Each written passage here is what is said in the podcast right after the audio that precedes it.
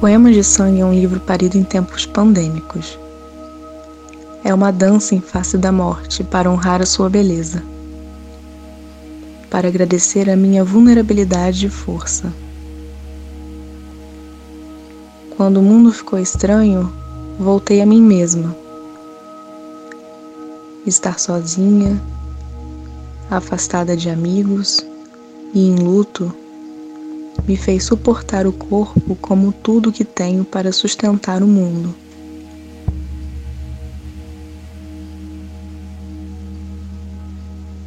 Mesmo diante da última hora, eu quero estar viva. É o que eu consigo pensar depois de ter escrito esse livro, que é um rito de despedida a meu avô e a mim, que danço para habitar um corpo feminino que dá passagem às suas formas geométricas e líquidas.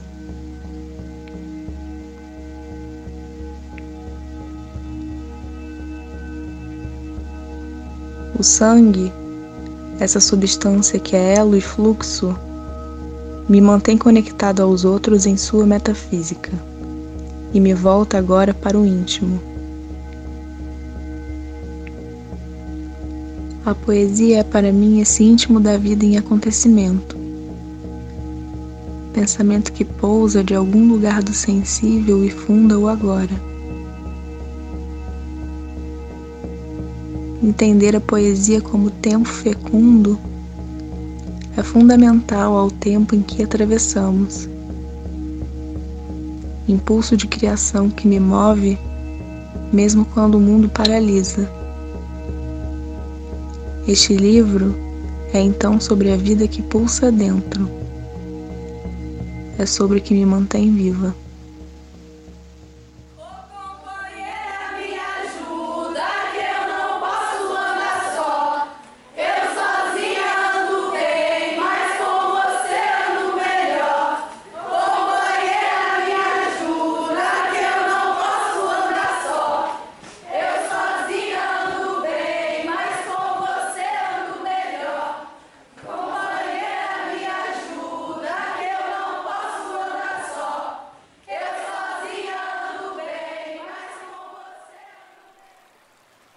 Sangrar.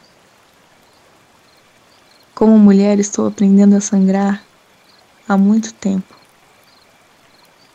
É uma condição da existência e não física. Junto de outras mulheres, eu aprendo que há várias formas de sangrar e também que sangrar não é sofrer.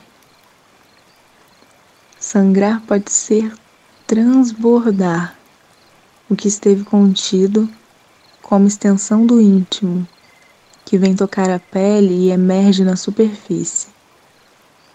A cada ciclo que se renova, o sangue é o fio da vida que abre caminho.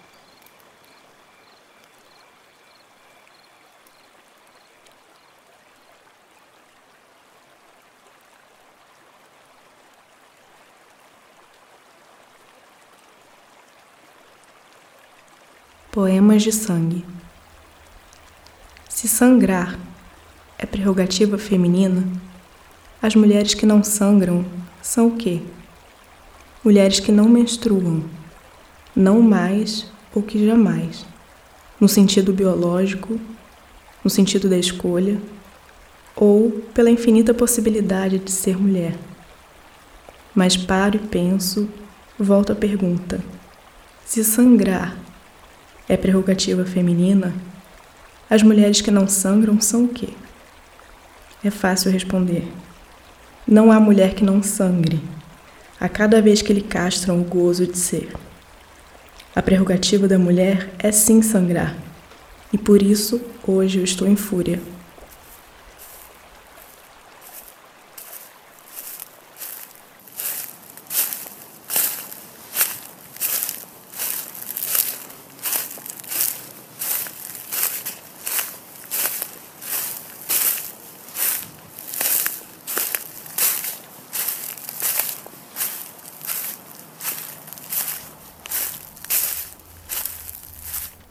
Setembro. Hoje tingi a boca com um batom que arde como saudade. Habitar zonas vermelhas é um escudo. Embora você me acuse de um mistério insolúvel, nunca sabe o que eu tô pensando. Às vezes no que me sopram os deuses e no que a minha tradução gagueja, ou no que me rói a memória e eu não sei exatamente. Só sei que setembro chega pela luz da tarde e que sempre estou em desvantagem na minha imprecisão. Percebe que é sobre o que em mim falha e não sobre o que escondo. E uma falha é uma verdade absoluta, concreta,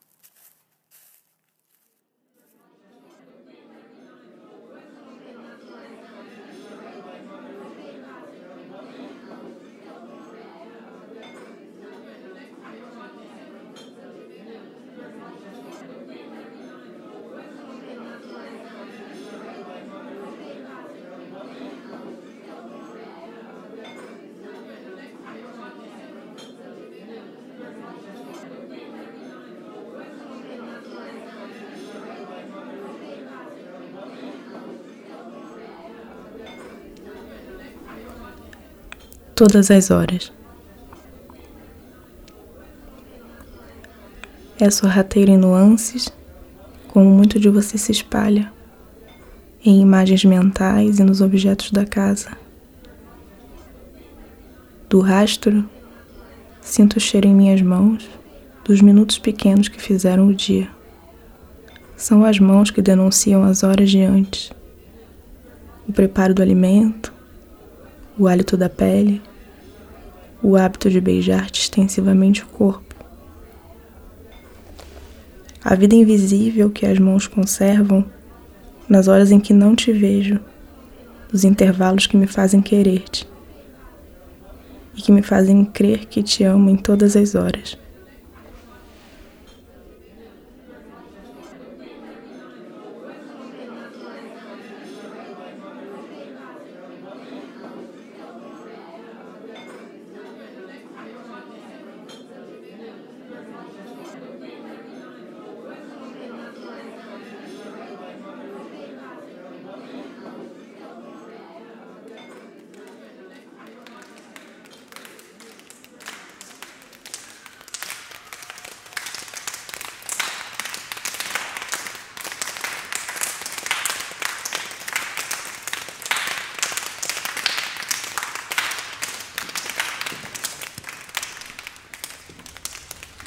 Ritmo. Todo corpo, depois de se abrir a outro, precisa de descanso. Laços invisíveis crescem como raízes no silêncio. O tempo do amor é a pausa.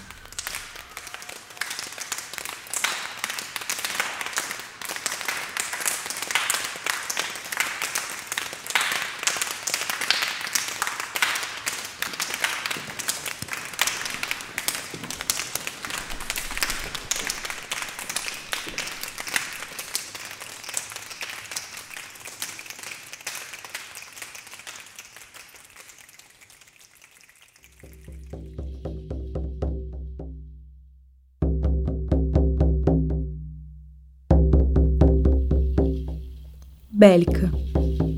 Você diz que eu sou bélica, que aprendi a parir palavras como facas. Não, o inverso. Sei parir facas como palavras, e o que amacia é o corte em minha carne.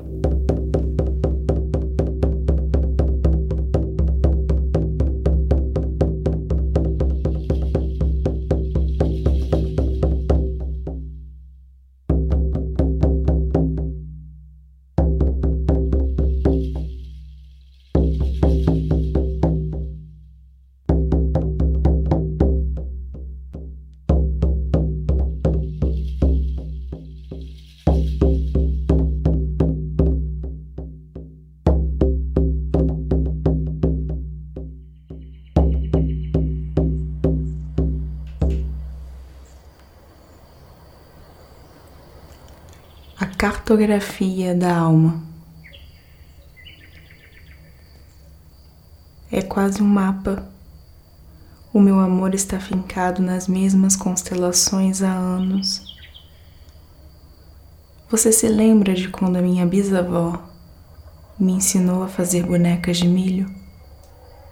O pontilhado de sarda das mãos, colhendo espigas, gravou-se em mim. Não sei como o amor se imprime, qual raio solar me atravessa e marca a lembrança em efeito pinhole. A geografia do mundo é grande, mas nasci para as coisas pequenas. A cartografia da alma é feita de instantes bordados à luz.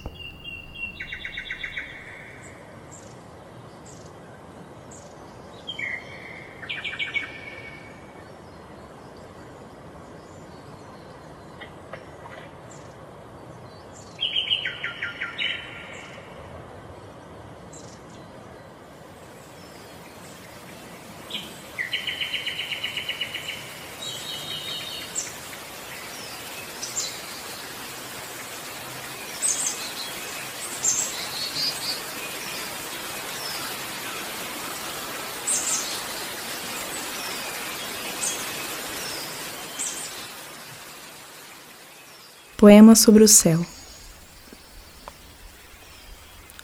O céu é um papel celofane, dourado, aberto, imenso. Foi o que você me disse, contando que foi ao céu enquanto cuidava das plantinhas do quintal.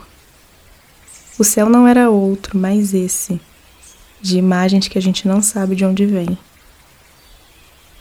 Você disse com olhos de avô e de herança me deixou o segredo. Não existe paraíso fora de nós. Que heresia! Justo você, que quando se foi, não me contou a versão final. A metafísica do céu deve ser o preenchimento que fiz de você em mim. O azul é sempre outra coisa, que não me diz sim ou não. A resposta é sempre meio translúcida.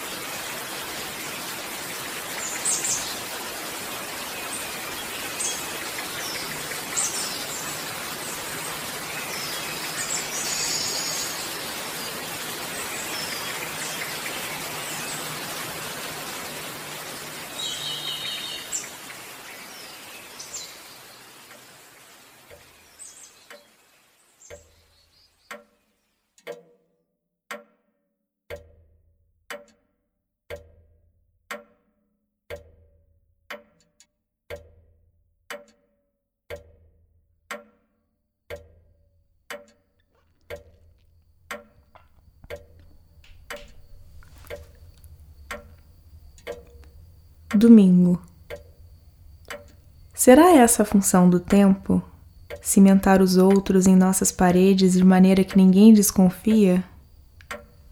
Ai, que assalto no peito!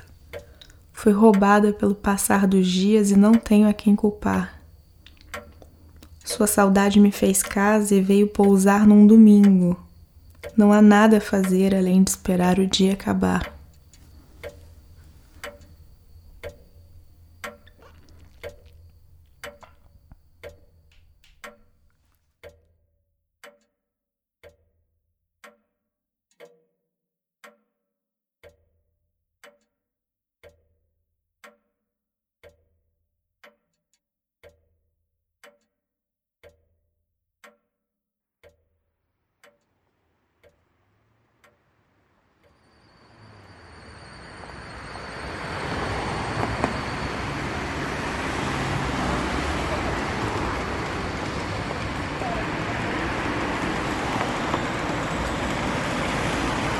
Carta para a velhice. Caminho pela Rua 7 quase todas as manhãs.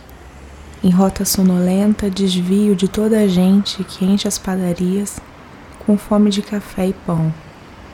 Cruzando a esquina, os senhores da papelaria no lasco sempre me esperam.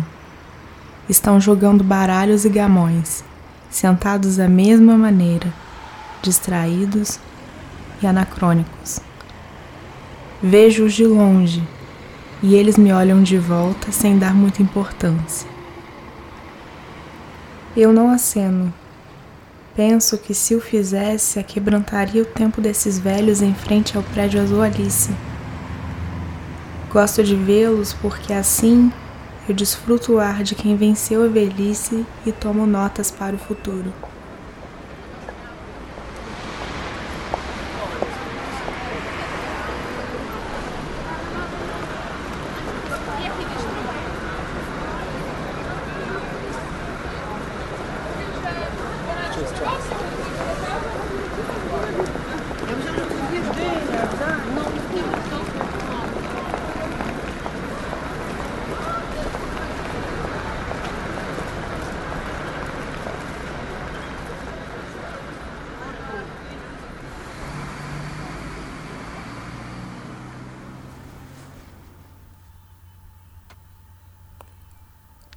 Quando a primeira barragem rompeu, eu achei que o mar fosse acabar e chorei. O rio do qual nasci secou e agora arfa sob a lama. Não foi acidente o crime que se sucedeu. O que aconteceu em Brumadinho não foi um acidente.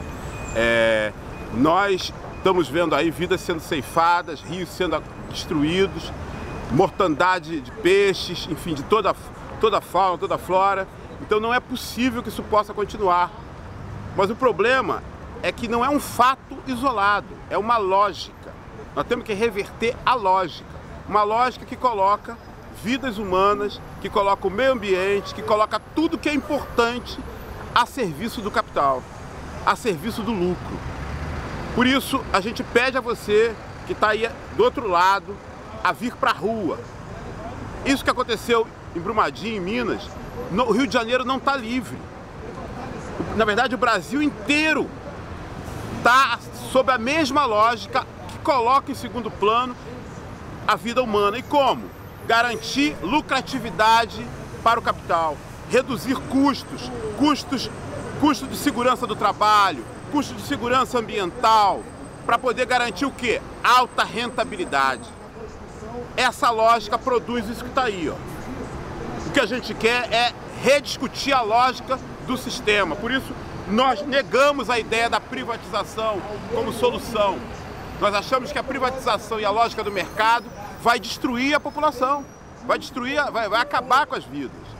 Não foi acidente, foi crime! Não foi acidente, foi crime! Não foi acidente!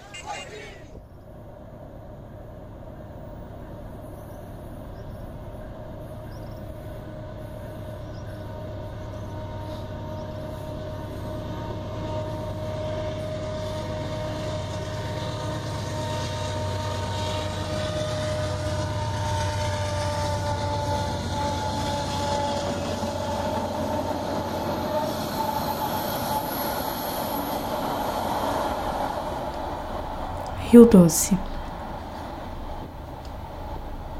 A barragem rompeu, o rio secou, e com ele as minhas memórias de infância. Da ponte o rio rasteja e eu me demoro sobre ele como se o pudesse curar. O rio arfa e arranha. Há muita lama. Eu cheguei a pensar que o mar fosse acabar. Engano meu. O mar não vai acabar mas é outro e me é estranho. Em minha cabeça, uma pergunta não encontra descanso. Que fazer do que não acaba, apesar de assistir tantas e contínuas vezes o seu fim?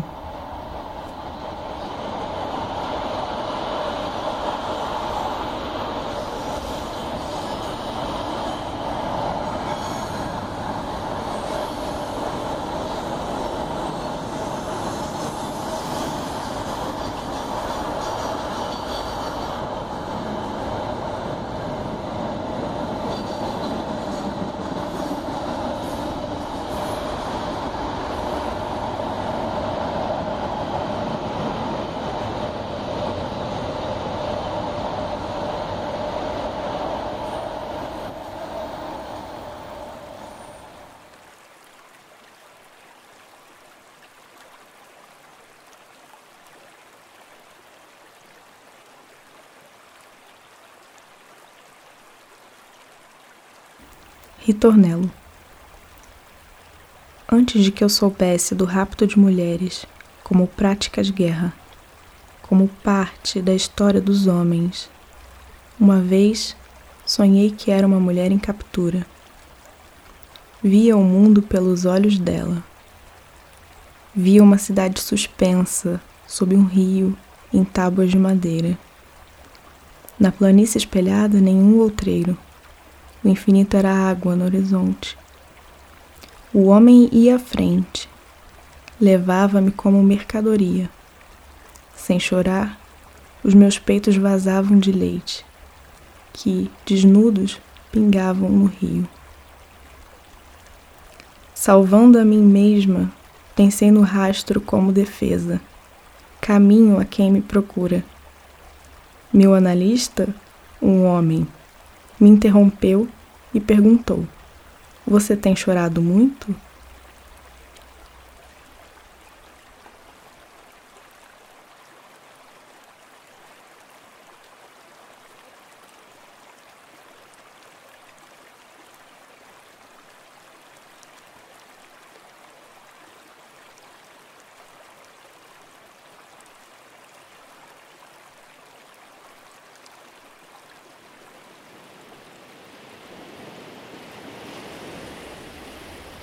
Descanso. Descanso. O mundo tem o balanço da minha rede. Na varanda, violetas bêbadas de vento desconhecem o tempo. É uma coisa bonita esse ar que enfeita a casa. Não saberia morar em outra, que não embalasse a rede e que não ventasse.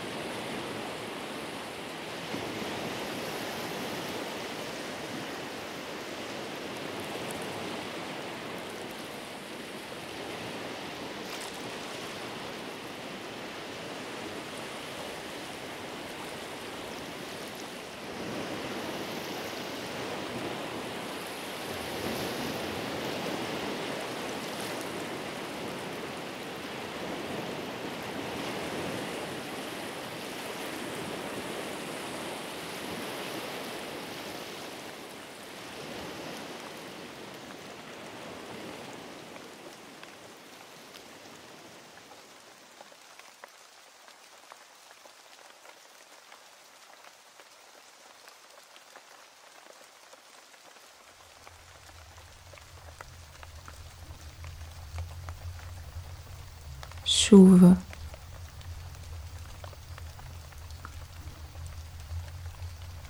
Pinga o rio, escorre seiva da flor. Pinga o rio, escorre seiva da flor. Chove. A chuva cai sobre as cabeças na cidade, inunda as janelas de gotículas tão pequenas que me fazem sentir imensa como o interior de uma mata úmida. Em cada gota, um pensamento multiplica-se em microdanças. Logo escorre deslizando pelo vidro, antes de que eu possa concluir coisa alguma.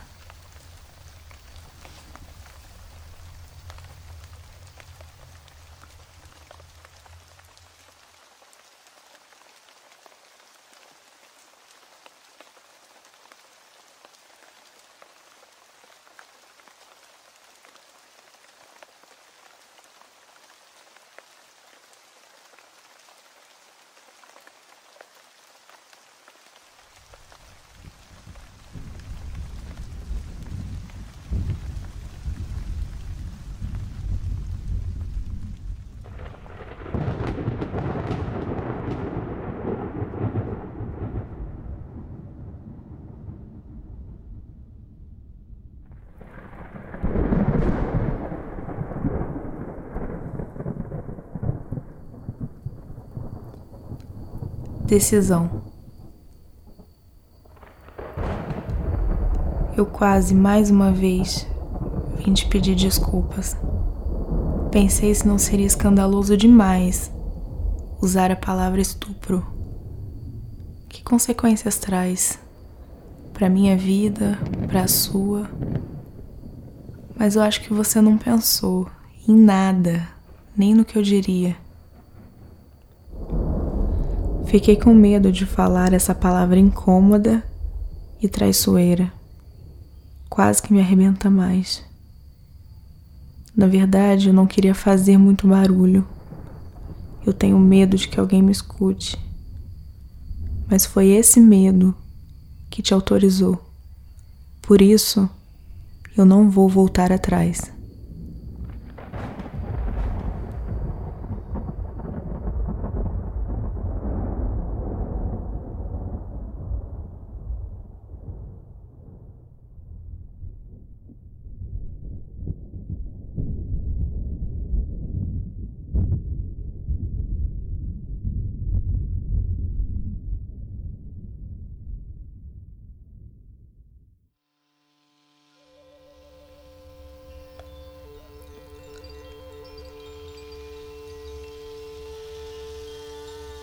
Alecrim.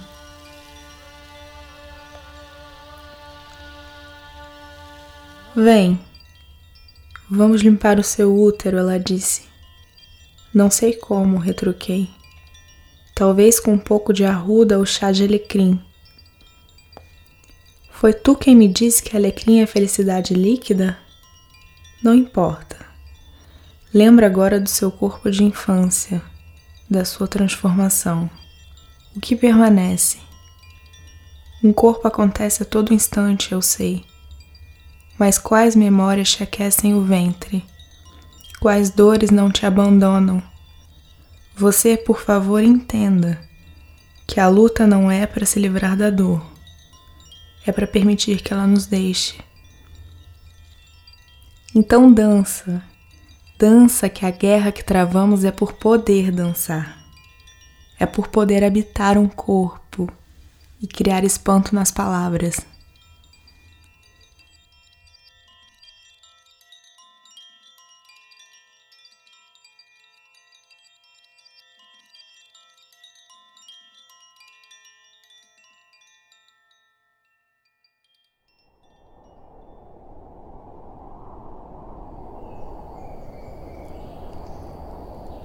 A última hora. Quando me levantei do seu lado, senti que deixava um rastro, mas não calculei a distância. Imagino que você tenha me visto sumindo, desaparecendo quando eu disse: Eu vou indo. Mesmo que eu quisesse que você me contasse as mesmas histórias muitas vezes ainda. Que injustiça minha, que não pude estar ou prever essa hora que dizem é sempre sozinha. Você vai, eu fico. No destino há sempre uma bifurcação, e se eu escrevo é para achar caminho.